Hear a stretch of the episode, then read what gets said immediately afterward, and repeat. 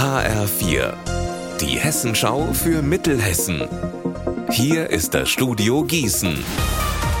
Hallo, ich bin Alina Schaller. Auf der A5 zwischen Friedberg und Obermölln hat heute Morgen gegen 8.30 Uhr ein schwarzer Porsche angefangen zu brennen.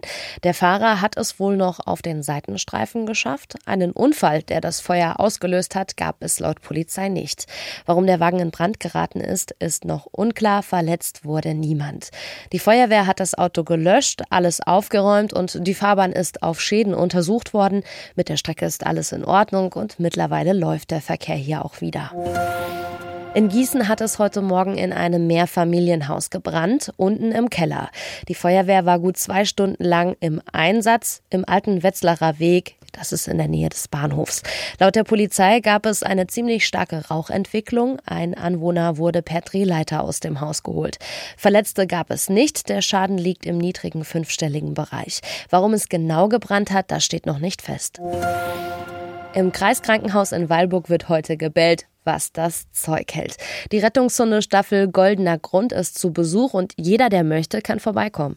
Um 13.30 Uhr geht es los und natürlich sind auch Hunde mit dabei. Was macht die Rettungshundestaffel genau? Wie läuft die Suche nach Vermissten und wie wird ein Rettungshund eigentlich ausgebildet? Um diese und viele andere Fragen geht es in einem PowerPoint-Vortrag. Danach wird es dann praktisch, sagt Nicole Schulz, die erste Vorsitzende. Dann gehen wir draußen in den kleinen Park und werden ein paar offene Anzeigen Anzeigen zeigen, was passiert, wenn der Hund auf eine Person trifft. Wie zeigt er an? Wie macht er dem Hundeführer klar, hallo, ich habe jemanden gefunden?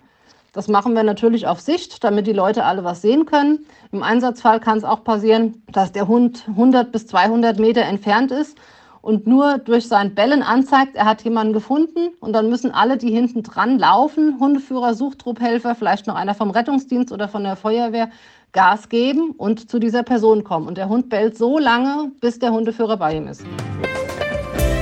Unser Wetter in Mittelhessen. Heute scheint die Sonne über Mittelhessen. In Mengerskirchen haben wir um die 18 Grad. Maximal sind heute 22 Grad drin. Die bekommen wir zum Beispiel in Butzbach.